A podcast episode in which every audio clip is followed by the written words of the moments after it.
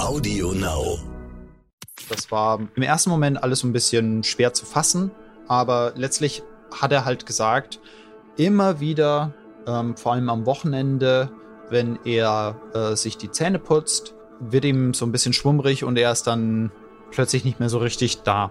Es ist schon etwas ungewöhnlich, dass man mit Mitte 50 sowas äh, neu bekommt. Wir haben ihm dann erstmal geraten, nun gut, dann versuchen Sie doch einfach mal Ihre Art und Weise des Zähneputzens zu ändern. Versuchen Sie es doch mal mit einer elektrischen Zahnbürste. Allerdings kam er dann wenige Wochen später sehr enttäuscht und sehr geknickt. Das gab es schon mal auf der Welt, aber äh, nicht sehr häufig. Ärztinnen und Ärzte sollen Leben retten. Sie sollen Krankheiten erkennen und Leiden heilen. Aber was ist, wenn sich eine Krankheit nicht so leicht erkennen lässt? Was, wenn rätselhafte Beschwerden es den Medizinerinnen und Medizinern schwer machen, die Ursache einer Erkrankung zu finden? Dann kann man nur hoffen, dass man Expertinnen und Experten an seiner Seite hat, die dranbleiben, die nicht nachlassen, bis sie sie endlich gefunden haben. Die Diagnose. Der Stern-Podcast.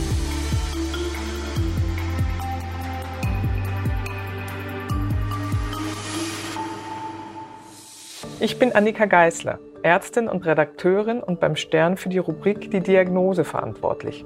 Hier erzählen Medizinerinnen und Mediziner von ihren ungewöhnlichsten Fällen. Mein heutiger Gesprächspartner ist Dr. Derek Ott. Er ist zum einen Dozent am Max-Planck-Institut in Leipzig und unterrichtet Doktoranden in klinischen Neurowissenschaften. Und er ist auch praktisch als Arzt tätig. Der Neurologe arbeitet am BG-Klinikum Unfallkrankenhaus Berlin als Notarzt und Intensivmediziner.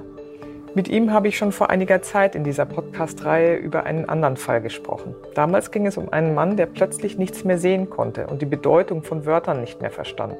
Zum Beispiel wusste er nicht mehr, was ein Notarzt ist. Der Titel jener Folge heißt Was ist ein Krankenwagen? Heute unterhalten wir uns über einen Fall, der einige Zeit zurückliegt. Ich habe zu dem Zeitpunkt am Epilepsiezentrum Berlin-Brandenburg gearbeitet und ähm, da wurde uns aus der hauseigenen Abteilung für Neurologie, die in dem Fall eine getrennte eigene Abteilung ist, wurde uns ein Patient vorgestellt, der irgendwie komische Abwesenheiten berichtet hat. Das war im ersten Moment alles so ein bisschen schwer zu fassen, aber letztlich hat er halt gesagt, immer wieder, ähm, vor allem am Wochenende, wenn er äh, sich die Zähne putzt, wird ihm so ein bisschen schwummrig und er ist dann plötzlich nicht mehr so richtig da. Und seine Frau hat dann erzählt, er ist im Badezimmer, er starrt etwas ins Leere, macht Schmatzgeräusche und dieser Zustand dauert dann 20 Sekunden oder eine Minute. Dann ist er mehr oder minder plötzlich wieder da. Die Frau hatte auch ein, eine, eine, Videoaufzeichnung mit dem Handy davon gemacht und hat uns das gezeigt. Und da konnte man das halt mehr oder minder so wie beschrieben sehen, dass er ähm, über dem Waschbecken sich beugt, Zähne putzt, die Zahnbürste in der Hand hat, ins Leere stiert und ihm läuft so ein bisschen Speichel und Zahnpasta ähm, aus dem Mund raus und er reagiert nicht adäquat, äh, wenn angesprochen, sondern gibt nur so mp, mp, mp, so, so Stöhngeräusche von sich. Und das passierte jeden Tag? Nein, das passierte nicht jeden Tag. Das passierte äh, vornehmlich an, an den Wochenenden. Ähm, er hat gemeint, das passiert vor allem in Situationen, wo er eigentlich recht entspannt ist. Auch gehäuft, nachdem er mit seiner Frau Sex hatte und, und einfach äh, in, in so einem Entspannungszustand, in einem gelösten Zustand war unter der Woche, wenn er äh, gearbeitet hat, ähm, und er meint, er hat einen relativ stressigen Job und ist eigentlich ständig unter Anspannung, ähm, da ist es dann interessanterweise überhaupt nicht zu diesen komischen Aussetzern gekommen. Also man muss sich das nochmal vor, vor das innere Auge führen. Beim Zähneputzen abwesend wirkend, Schmatzgeräusche, das dauert bis zu zwei Minuten. Hm, klingt ja erstmal sehr ungewöhnlich. Nun arbeiteten Sie in einem Epilepsiezentrum. Passt das zu einer normalen Epilepsie? Also wie, wie war Ihr erster, Ihre erste Reaktion? Generell gesagt passt das eigentlich schon zu einer Epilepsie. Ja, es gibt ähm, sogenannte komplex-fokale Anfälle, heißt das im Fachjargon. Das sind tatsächlich solche Anfälle, wo die Patienten zwar wach sind, aber nicht so richtig im Hier und Jetzt und ähm, sie reagieren nicht adäquat auf Ansprache oder sie reagieren gar nicht auf Ansprache und auch so Schmatzbewegungen, Zungenschnalzen, ähm, das passt schon alles zu so einem komplex fokalen Anfall. Aber ähm, es ist schon etwas ungewöhnlich, dass man mit Mitte 50 sowas äh, neu bekommt. Und äh, immer wenn bei einem erwachsenen Patienten eine Epilepsie unerwartet und neu auftritt, da muss man erstmal ausschließen, dass das nicht vielleicht ähm, ein Hirntumor ist oder eine Entzündung des Gehirns, irgendwas, was ähm, den Patienten jetzt neu beeinträchtigt. Aber die ganzen Untersuchungen, die bis dahin gemacht wurden, inklusive MRT und ähm, einer Nervenwasseruntersuchung, haben ähm, keinen Hinweis darauf gezeigt, dass das ähm, entzündlich ist oder dass, dass er einen, einen, einen Tumor haben würde. Deswegen ist das auf alle Fälle in der Konstellation äußerst ungewöhnlich und geradezu außergewöhnlich ist, dass es halt immer beim Zähneputzen und ausgerechnet an den Wochenenden aufgetreten ist. Wie ist das denn normalerweise mit einer, ich sage jetzt mal, klassischen Epilepsie? Sie haben gesagt, Hirntumor ist als erstes ausgeschlossen worden durch eine Aufnahme vom Gehirn. Zum Glück, ja. Mhm. Wie ist das denn klassischerweise bei Epilepsien? Sie haben gesagt, Hirntumor wurde ausgeschlossen. Ähm, es ist eher ungewöhnlich, dass sowas im, im höheren oder mittleren Erwachsenenalter auftritt. Wie ist das denn normalerweise bei einer Epilepsie? Es gibt eigentlich nicht die klassische Epilepsie. Deswegen sprechen die Epileptologen, wie sich die Fachleute nennen, die sprechen auch lieber von Epilepsien, um zu betonen, dass es mehr oder minder ein Sammelbegriff ist für ganz unterschiedliche ähm, Erkrankungen. Es gibt ja zum Beispiel einerseits die ähm, Kindheitsepilepsien, die sind meistens genetisch bedingt ähm, mit Absenceanfällen, wo ähm, Kinder zum Beispiel während des Unterrichts vollkommen reglos verharren für zehn Sekunden ähm, und dann ganz normal ähm, weitermachen mit dem, was sie gerade eben gemacht haben. Auch die kindliche Myoklonus-Epilepsie, das sind dann so einschießende Zuckungen der, der Arme, die vor allem frühmorgens auftreten.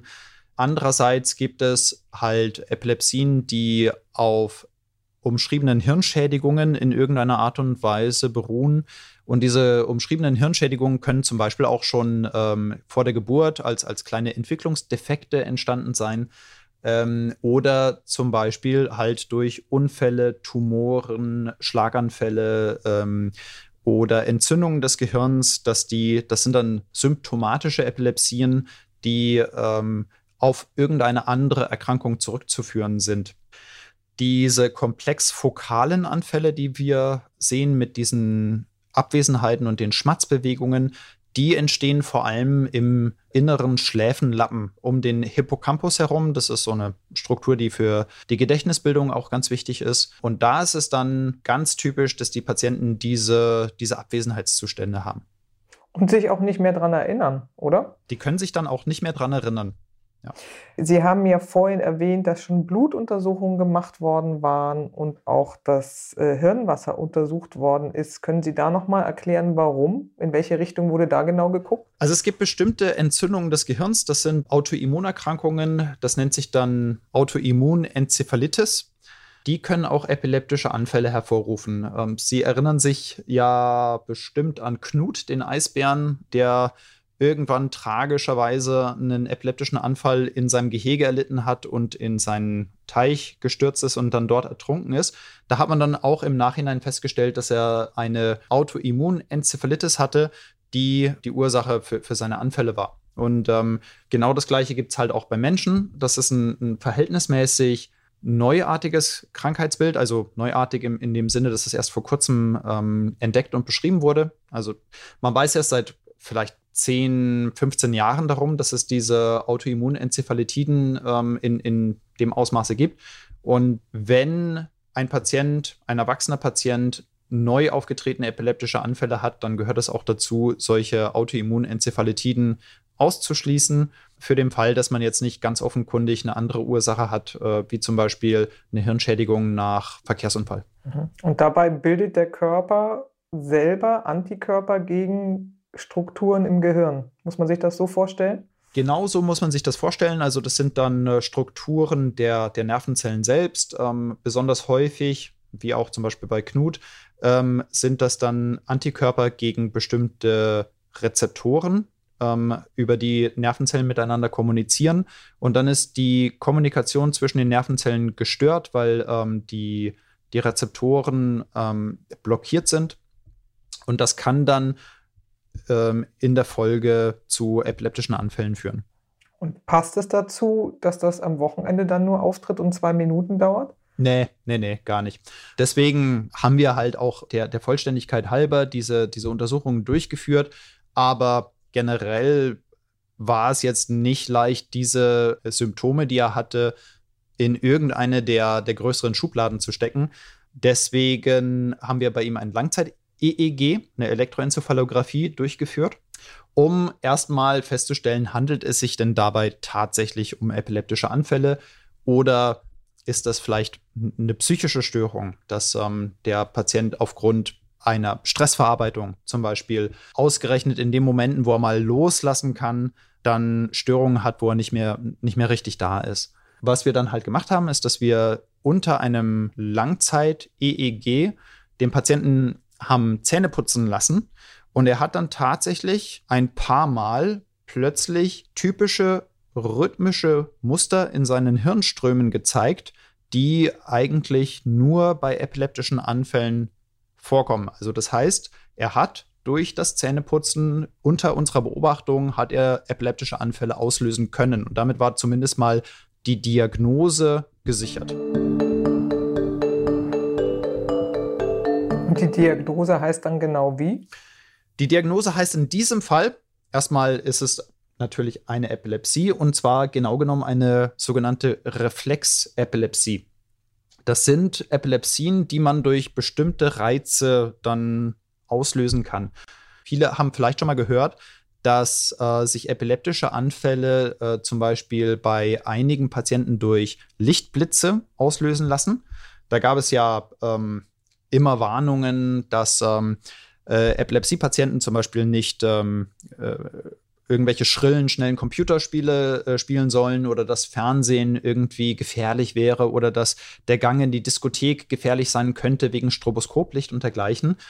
Und bei einer sehr kleinen Zahl von ähm, Epilepsie-Patienten ist das auch tatsächlich der Fall, dass halt bestimmte ähm, Lichtblitze in, in einer bestimmten Frequenz, dass die dann ähm, epileptische Anfälle begünstigen können. Aber es gibt auch sehr viel ungewöhnlichere ähm, Arten der Reflexepilepsie. Zum Beispiel im Asien-Pazifischen Raum gibt es Formen der Epilepsie in kleinen Gemeinden, wo sich mit kaltem Wasser überschütten epileptische Anfälle auslösen kann. Also da handelt es sich um eine genetische Neigung, die, ähm, wie gesagt, in einer sehr umschriebenen Bevölkerung vorkommt, äh, auf kaltes Wasser dann, dann epileptische Anfälle zu bekommen. Gibt es das auch mit, mit akustischen Reizen? Sie haben jetzt gesagt, das Licht, dieses flimmernde Licht, das auslösen kann, kaltes Wasser. Gibt es noch ein paar Beispiele? Ja, also da fällt mir ein Vortrag ein, den ich gesehen habe auf äh, dem Epilepsie-Kongress vor einigen Jahren, wo eine Kollegin einen Fall vorgestellt hat von einer Patientin, die hat auf Musik epileptische Anfälle ähm, bekommen und zwar speziell auf Musik von Yvonne Katterfeld. Okay, das heißt, es ist ein bestimmter Rhythmus gewesen, vermutlich.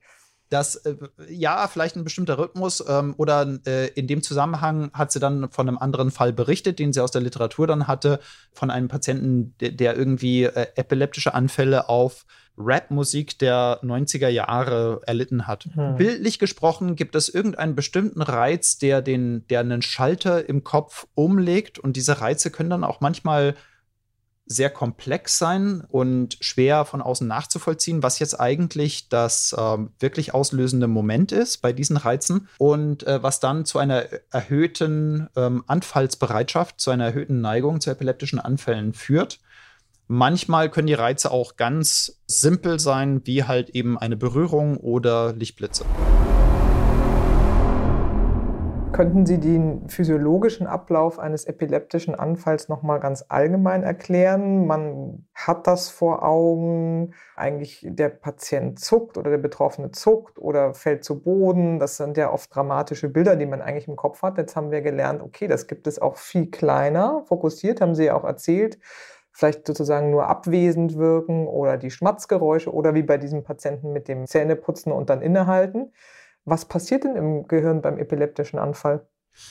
Also bei der normalen Hirntätigkeit ist es so, dass man auf der einen Seite aktivierende und auf der anderen Seite hemmende Nervenzellen hat und die halten sich eigentlich mehr oder minder die Waage. Beim epileptischen Anfall kommt es aus irgendeinem Grund zu einem Wegfall der Hemmung.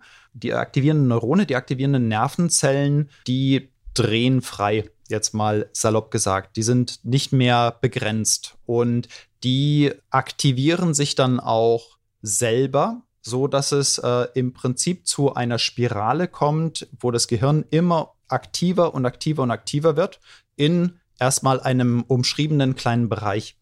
Das ist dann auch häufig rhythmisch, dass dann mit drei Hertz zum Beispiel diese Zellen mehr oder minder sich selbst erregen. Man spricht dann auch von kreisenden Erregungen, die stattfinden in einem kleinen Hirnbereich. Die Symptome, die man dann beobachten kann, sind abhängig davon, welcher Gehirnbereich denn jetzt davon überhaupt erfasst ist.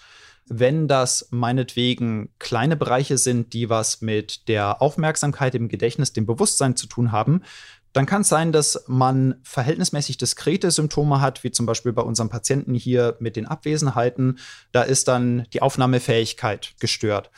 Wenn sich diese kreisenden er Erregungen dann immer weiter ausbreiten und zum Teil auch ähm, motorische Bereiche erfassen, das heißt also Hirnteile, die mit der Kontrolle von Armen und Beinen ähm, beschäftigt sind, dann sieht man diese rhythmische Hirnaktivität, sieht man plötzlich als rhythmische Zuckungen äh, in Armen und Beinen. Da, Im Prinzip die Symptome, die man, die man beim Patienten beobachten kann, spiegeln in gewisser Art und Weise wider, welche Gehirnbereiche gerade durch diese epileptische Aktivität erfasst sind. Okay, und jetzt hatten Sie äh, die Diagnose vorhin schon genannt, Reflexepilepsie, ausgelöst durch dieses rhythmische Bürsten mit der Zahnbürste. Das heißt sozusagen, die Ursache war gefunden. Was haben Sie dem Patienten denn jetzt ans Herz gelegt und wie ging es weiter? Genau, also vielleicht um, um da noch hinzuzufügen, wir hatten zumindest einen relevanten Teil der Ursache, aber es kam ja noch andere Dinge hinzu, sowie sein Anspannungsniveau, was er schon mitgebracht hat. Es war ja so, dass äh, er die Anfälle vor allem in Momenten der Entspannung bekommen hat. Und seine erhöhte psychische Anspannung hat wohl einen gewissen schützenden Effekt gehabt gegen diese epileptischen Anfälle. Gleichzeitig wissen wir auch nicht, welcher Reiz beim Zähneputzen, ob es nun die, die rhythmische Handbewegung ist oder die wiederkehrende Berührung des Zahnfleischs oder vielleicht auch der Geruch von Minze oder vielleicht auch all diese Sachen zusammen, ob das jetzt das auslösende Moment war. Also das wissen wir am Ende nicht und das lässt sich auch nicht wirklich rausfinden. Wie dem auch immer sei, wir haben ihm dann erstmal geraten, nun gut, wenn das Anfälle sind, die ausschließlich beim Zähneputzen vorkommen, dann versuchen Sie doch einfach mal Ihre Art und Weise des Zähneputzens zu ändern versuchen Sie es doch mal mit einer elektrischen Zahnbürste. Und äh, das hat der Patient dann auch gemacht und das war für einen kurzen Moment auch erfolgreich. Also er hat keine epileptischen Anfälle mehr während des Zähneputzens bekommen. Allerdings kam er dann wenige Wochen später sehr enttäuscht und sehr geknickt, weil er gemeint hat, jetzt kriegt er auf einmal auch epileptische Anfälle ohne Zähneputzen, also spontan, ohne dass ein Reiz ähm, da ist. Nicht nur das, er kriegt diese epileptischen Anfälle jetzt auch zu allen möglichen Zeitpunkten, unter anderem bei Geschäftsterminen, was für ihn natürlich eine deutliche Verschlechterung ähm, dargestellt hat, weil er zumindest vorher seine epileptischen Anfälle nur zu Hause und halt nur in seinem Badezimmer bekommen hat. Daher hat er dann ähm, von sich aus ähm, wieder zur normalen Zahnbürste zurückgewechselt. Ähm, aber leider ähm, hat er trotzdem weiterhin epileptische Anfälle bekommen. Mit dem Resultat, dass wir ihm dann ein antiepileptisches Medikament ähm, verschrieben haben. Das äh, erste Medikament, was er genommen hat, das hat dann noch nicht ganz den Erfolg gebracht. Äh, deswegen haben wir ihm nach ein paar Wochen noch ein zweites Medikament ähm, dazu verschrieben. Und mit dieser Kombination aus zwei antiepileptischen Medikamenten war er dann tatsächlich anfallsfrei, egal ob während des Zähneputzens oder ohne Zähneputzen. Das heißt, der Trick, äh, nur noch mal zum Verständnis, wieder zurück zur normalen Zahnbürste zu gehen, hat dann nicht mehr funktioniert, weil er es dann nicht mehr nur äh, lenken konnte durch das Zähneputzen, sondern die Anfälle oder die epileptischen Anfälle kamen auch zu Zeitpunkten, wo er es nicht gerne haben wollte. Und dann hat das Antiepileptikum oder die zwei ihm dann am Ende doch geholfen. So war es. Ja, ja, so ist das. Und äh, das ist leider auch eine Erfahrung, die man relativ häufig macht, dass die Dinge nicht so logisch sind, wie man sie sich eigentlich vorstellt, wenn man sagt, okay, es ist ja eine Reflexepilepsie, das heißt, ähm, mit äh, alleine durch den, durch den entsprechenden Reiz müsste man das doch steuern können, ähm, weil äh, letztlich zugrunde liegend ist eine Epilepsie. Ähm, bei bestimmten Patienten ist dann halt der Reiz nochmal ein besonders starker Trigger, aber ähm, generell muss man davon ausgehen, dass diese Patienten trotzdem eine erhöhte Anfallsbereitschaft in jeglicher Situation haben. Haben Sie denn nochmal sich auf die Suche begeben, um zu gucken, Zähneputzen, Epilepsie, gab es das schon mal auf der Welt? Das gab es schon mal auf der Welt, aber äh, nicht sehr häufig. Ähm, ich habe dann eine Literaturrecherche gemacht und äh, habe insgesamt neun Fälle gefunden, in denen Anfälle in Zusammenhang mit dem Zähneputzen beschrieben wurden. Das waren dann auch ähm, also ganz unterschiedliche Patienten. Einige hatten Hirnverletzungen, andere hatten das nicht. Unterschiedliche Altersgruppen, Männer wie Frauen. Und es ist jetzt nicht so, dass Zähneputzempfindliche Epilepsie eine irgendwie in sich geschlossene Sache ist, sondern das waren neun verschiedene Patienten mit ganz unterschiedlichen Geschichten, die dann nur zufällig als gemeinsames Element hatten, dass sie Anfälle beim Zähneputzen kriegen. Sie haben das ja auch gerade erklärt, dass sozusagen nur die rhythmische Bewegung am Zahnfleisch alleine nicht ausreicht, um das auszulösen, sonst hätten wir es ja irgendwie alle, sondern dass da schon noch andere Sachen auch dazukommen müssen, damit es letztlich zu einem epileptischen Anfall kommt. Genau, also prinzipiell muss das, muss das Gehirn dazu mehr oder minder in der Lage sein, ähm, epileptische Anfälle äh, auszulösen. Wobei man dazu auch sagen muss, prinzipiell ist, ist jedes Gehirn in der Lage, einen epileptischen Anfall zu erzeugen. Es ist nur eine Frage des Reizes. Also zum Beispiel bei einer starken Unterzuckerung oder bei bestimmten Vergiftungen, da würde jeder einen epileptischen Anfall erleiden. Bei Epilepsie-Patienten ist es halt so, dass der Reiz eher trivial ist oder zumindest nicht so stark wie bei dem Großteil der Bevölkerung. Das war die Diagnose. Ich bin Annika Geißler. Bleiben Sie gesund. Bis zum nächsten Mal. Die Diagnose. Der Stern-Podcast.